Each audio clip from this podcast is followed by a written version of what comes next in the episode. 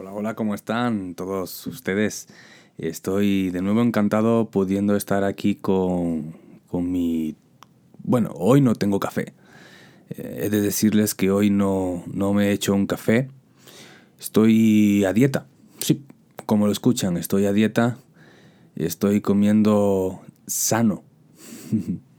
y claro, eso es un poquito ambiguo, que es sano, según, según para uno será otra cosa, será una cosa y para otro será, será otra. Para mí es una comida muy verde eh, y casi no comer aquello que quiero comer. Yo creo que esa es la mejor, la mejor eh, descripción que todos vamos a entender y cada cual la, la vea como la vea. Pero no, no tengo café. Hoy no, no me he hecho café porque eh, tanto café no es, no es tampoco muy... No es, que beba, no es que beba mucho café, realmente. Pero según los, los que entienden, los nutricionistas, eh, dicen que dos o, dos o tres tazas de café al día es suficiente. Así que eh, yo llevo, llevo dos. Me voy a quedar en dos. bueno, pues sin café, pero vamos a hacer este, este rato de, de al punto y sin anestesia. Como digo, estoy encantado que puedas estar conmigo. Estoy aquí poniendo, voy a ver en la duración, ok, para controlar que no me pase mucho del tiempo y usted tampoco se aburra y luego quiera y, luego quiera volver a, a, regresar a escuchar porque tampoco tomo mucho tiempo. Así que todo eso es importante. ¿Cómo están? Cómo están. Y según donde, según desde donde me estén escuchando, pues dirán una cosa u otra. ¿Por qué digo esto? Este es, este es el punto del tema de hoy. Pues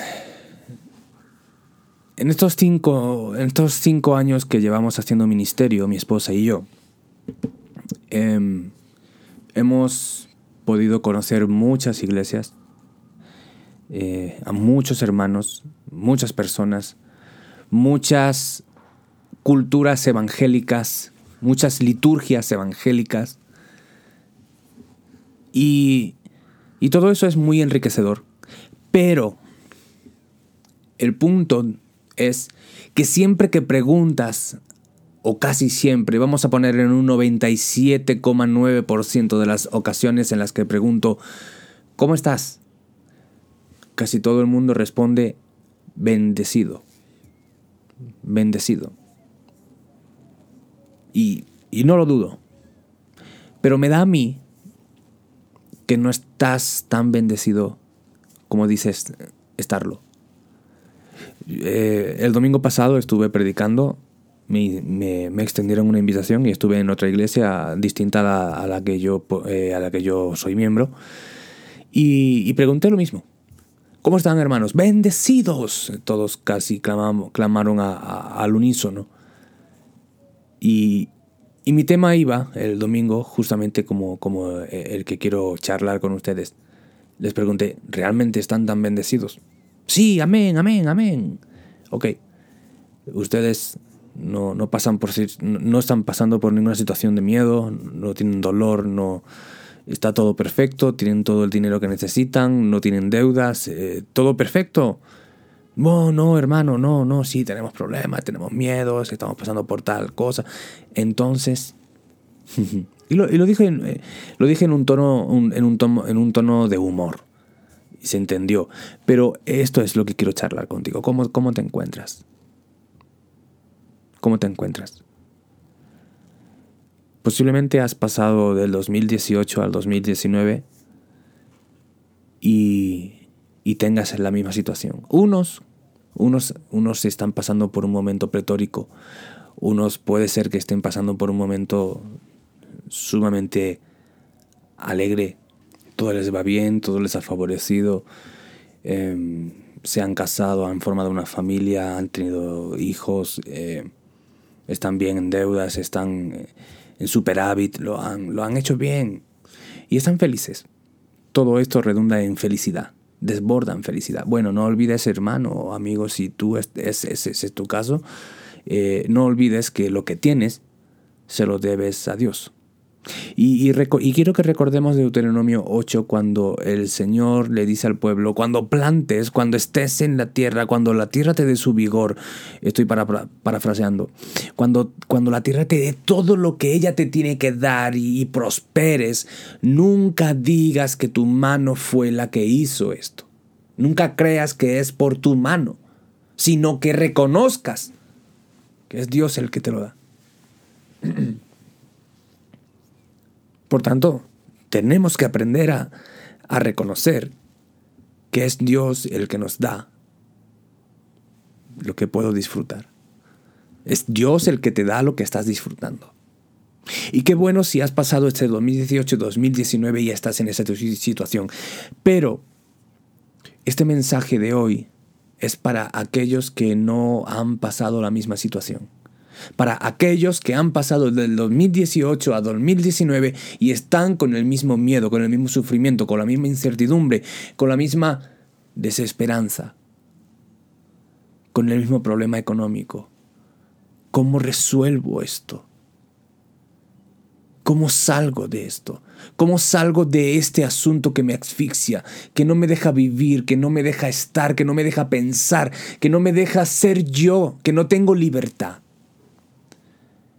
Si eres tú uno de los que te sientes reflejado con lo que estoy diciendo, bueno, esa reflexión es para ti.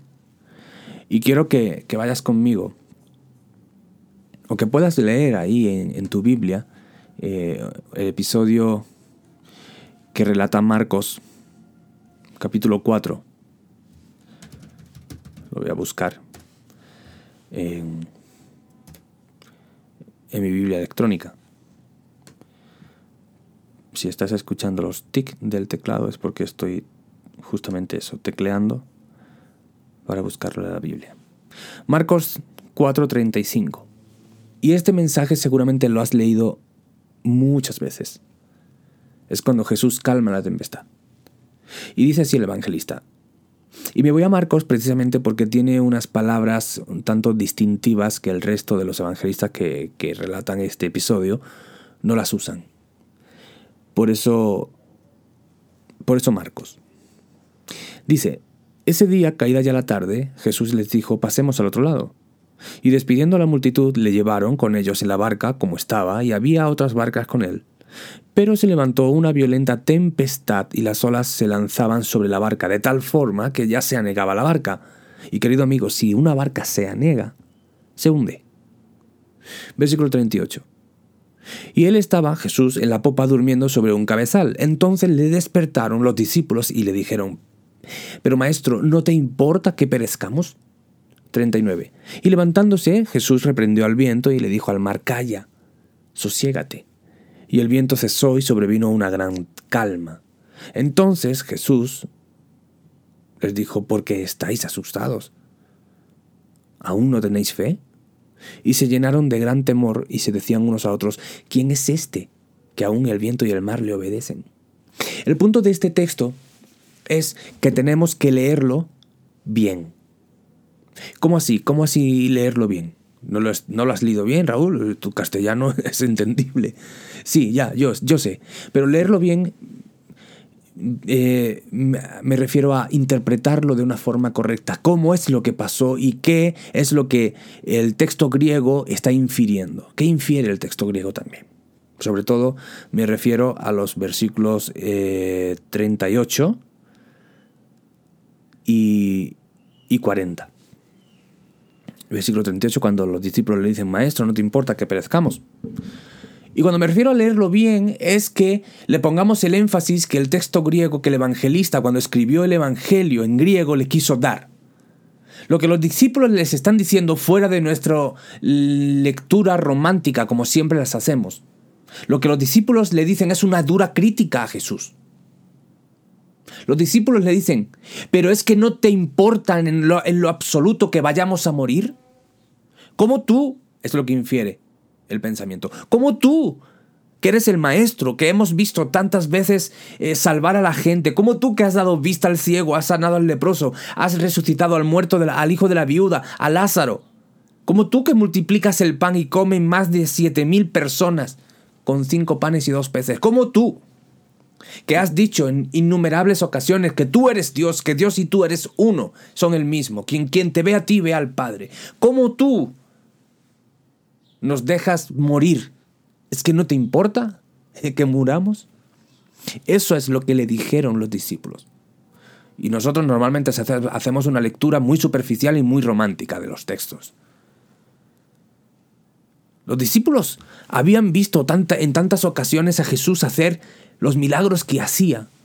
Se asombraban de tal forma, le seguían porque era el maestro, pero nunca y este es el punto, nunca habían experimentado el milagro de Jesús en salvación hacia ellos.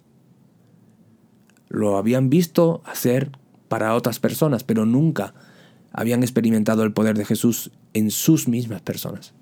De tal, de tal, modo que puedes verlo en el versículo 41, dice que se llenaron de gran temor y se decían unos a otros, pero ¿quién es este hombre? Que aún el viento y el mar le obedecen. ¿Cómo es eso? Tenemos que preguntarnos, ¿cómo es eso? Pero vamos a ver, los discípulos habían visto a Jesús andar sobre el mar. Habían visto a Jesús multiplicar la comida. Habían visto hacer cosas que nadie, incluso Nicodemo dice, sabemos que vienes de Dios porque nadie que no venga de Él puede hacer las, las obras que tú haces. Y los discípulos habían visto a Jesús hacer tantas cosas sobrenaturales, pero ahora es distinto. Nunca lo habían conocido porque nunca lo habían experimentado como esa noche. Tanto que dicen, pero ¿quién es este? Que aún el viento y el mar, algo que es ingobernable, este hombre gobierna. ¿Por dónde está tu barca? Tienes que preguntarte dónde estás navegando. Y otra cosa que tenemos que, que identificar del texto es que Jesús les dice a los discípulos, a los discípulos, pasemos al otro lado. Y mira, si Jesús es Dios, que lo es, entonces él sabía que esa noche iba a haber tormenta. Pregunta del millón. ¿Por qué entonces Jesús los hace atravesar el centro mismo de la crisis? Lo más, lo más normal o lo más sensato para cualquier líder es decir, no, no pasemos hoy porque viene una tormenta y podamos, y podemos tener problemas, durmamos aquí donde estamos, mañana cuando la tormenta se haya ido podemos atravesar de una forma tranquila. Pero Jesús no hace eso. Jesús los atraviesa por el mismo ojo de la tormenta, por el medio de la crisis. Es, en otras palabras, Jesús quiere que entren en crisis. Porque es cuando entramos en crisis, cuando experimentamos el poder de Dios. Cuando experimentamos y cuando entramos en crisis es cuando vemos a ese Jesús y podemos admirarnos y decir, como los discípulos dijeron, ¿quién es este hombre? que aún la crisis le huye, que aún tiene control sobre la crisis. Por tanto, la pregunta sigue estando vigente, ¿dónde está tu arca? ¿En qué mar te encuentras? ¿Se está metiendo el agua? ¿Se está anegando? ¿Cuál es tu miedo? ¿Cuál es tu dolor? Lo mismo tu miedo se llama divorcio. Lo mismo tu miedo se llama soledad. Lo mismo tu miedo se llama frustración. Lo mismo tu miedo se llama cáncer. Lo mismo tu miedo se llama no sé qué hacer. ¿Qué voy a hacer en la vida? No tengo trabajo. No, no, no sé por dónde caminar. Todo me sale mal. Tengo gran inseguridad. No sé qué va a pasar mañana. No sé. Tú ponle, ponle nombre. Tú sabes cuál es el nombre de tu miedo. Y tu barca está caminando por ahí. Y tienes que preguntarte. Y tienes que identificar tu crisis para poder identificar la solución. Y los discípulos claman al maestro. Ellos identificaron su miedo. Vamos a morir. Y le dijeron, lo despertaron, acudieron a Jesús. Y también me, llama mucho la atención que Jesús no les reprende cuando les hicieron esa dura crítica. Jesús no los reprende, sino que Jesús calma el viento, y se vuelve hacia ellos, hacia esos doce hombres asustados, atemorizados, en plena crisis, y les dice, ¿pero por qué tienen miedo? Vamos a ver, Jesús, ¿cómo que por qué tenemos miedo? Porque nos estamos hundiendo. Jesús, vamos a ver, es que, no te has dado cuenta porque estabas durmiendo tú, pero el agua se está metiendo, había gran, gran tempestad y nos íbamos al fondo del mar. Chao, nuestro fin. ¿Para eso te seguimos, Jesús? ¿Para morir en una barca? ¿Junto a un maestro que está durmiendo en la popa? Pero Jesús les dice, ¿pero por qué tienen miedo? Y quiero que analices esa pregunta. Jesús sabía que estaban en una crisis. Jesús sabía porque Él los había introducido por el medio de la crisis. Aún así Jesús le pregunta, pero no deben estar asustados. O sea, la pregunta es lo que quiere decir. No deben estar asustados. Sí, están, están atravesando una crisis, pero, pero no deben estar asustados. Y les hace la otra pregunta. ¿Aún no confían? ¿Aún no tienen fe? ¡Wow! Y es muy importante ese aún porque es un adverbio temporal. Lo que está diciendo es todavía no me han conocido. Con todo lo que han visto, con todo lo que han experimentado, con todo lo que tú y yo hemos vivido, ¿todavía no me has conocido? ¿Todavía no confías en mí? La suma de estas dos preguntas es una bomba que tiene que dinamitar tu vida en medio de tu crisis. Jesús te pregunta hoy, en medio de tu situación, la que sea, tú sabes cuál es. Y Jesús te pregunta con una voz de cariño, ¿por qué te asustas? ¿Aún no crees en mí? Lo que te está diciendo es, si yo estoy en tu barca, tu barca no se hunde. Si tienes cáncer, si tienes soledad, si tienes frustración, si tienes poca actividad económica, si tienes lo que sea, si yo estoy en tu barca, tu barca no se hunde, ¿por qué tienes miedo? qué maravilloso. Qué maravilloso. Por tanto, puedes decir que el 2019 va a ser un año en el cual tu barca va a estar segura. Estés por donde estés cruzando, el mar que estés cruzando. Tu barca está segura porque el maestro está en, la, está en ella. Y Jesús estaba durmiendo. Eso quiere decir que, que Jesús tenía plena confianza. A veces parece que en nuestra vida Jesús está durmiendo porque no lo notamos, porque, porque parece ser que nuestra barca va sola en ese océano de la incertidumbre. Y como no escucho a Jesús, está durmiendo. Y me pregunto, pero Jesús, ¿por qué duermes? ¿No ves mi dolor, Jesús? ¿No ves mi frustración? ¿No ves mi miedo? ¿No ves mi inseguridad? ¿Qué camino debo tomar, Jesús? ¿Por qué duermes? y Jesús te vuelve a decir, pero ¿por qué tienes miedo? Aún no confías en mí. Aún no tienes fe. Todavía, con todo lo que has visto, todavía no. Así que esas son palabras de ánimo para mí, porque seguramente mi barca en este 2019 va a, ir por mares donde yo no deseo que vaya pero yo no la controlo. Muchas veces yo no la controlo. Y mi barca va a meterse por ese mar alterado, que se puede llamar incertidumbre, enfermedad, crisis, ante todo crisis. Así que querido amigo, tenemos un gran capitán, tenemos un gran guiador sustentador. Ese es nuestro Dios. Así que bueno, te quiero dejar solamente estas palabras para que las reflexiones. Vuelve a leer este texto. Vuelve a ver y a ser confrontado con ese Jesús que te dice hoy, hey, confía. Yo estoy contigo. Confía. Bueno, querido amigo, no sé de dónde, de dónde estés escuchando, no sé desde dónde estés, en qué mar te encuentras, pero seguramente tu barca va a llegar a un buen puerto. Nuestro puerto ya está asegurado. Ya tenemos vida eterna. Nuestro puerto ya está asegurado. Así que pensemos eso. Y eso es lo que nos pasa, que muchas veces no estamos recordando lo que ya Dios nos ha dicho. Y estamos metidos en tantas cosas de la vida que no le damos la importancia y no volvemos a releer, a reestudiar, a refrescar aquellas palabras, nociones que Dios ya nos ha dicho. Tú ya eres hijo de Dios. Jesús le dijo a Marta y a María, pero no sabes que el que cree en mí, aunque esté muerto, vivirá. Yo soy la resurrección y la vida. Y le dijeron, sí, sabemos que tú, que nuestro hermano resucitará en el día postrero. No, yo soy la resurrección y la vida. El que está muerto vive. Por lo tanto, ya tenemos la vida. ¿Qué más? ¿Qué más tiene que hacer el Señor para que le entendamos que está con nosotros? ¿Qué más?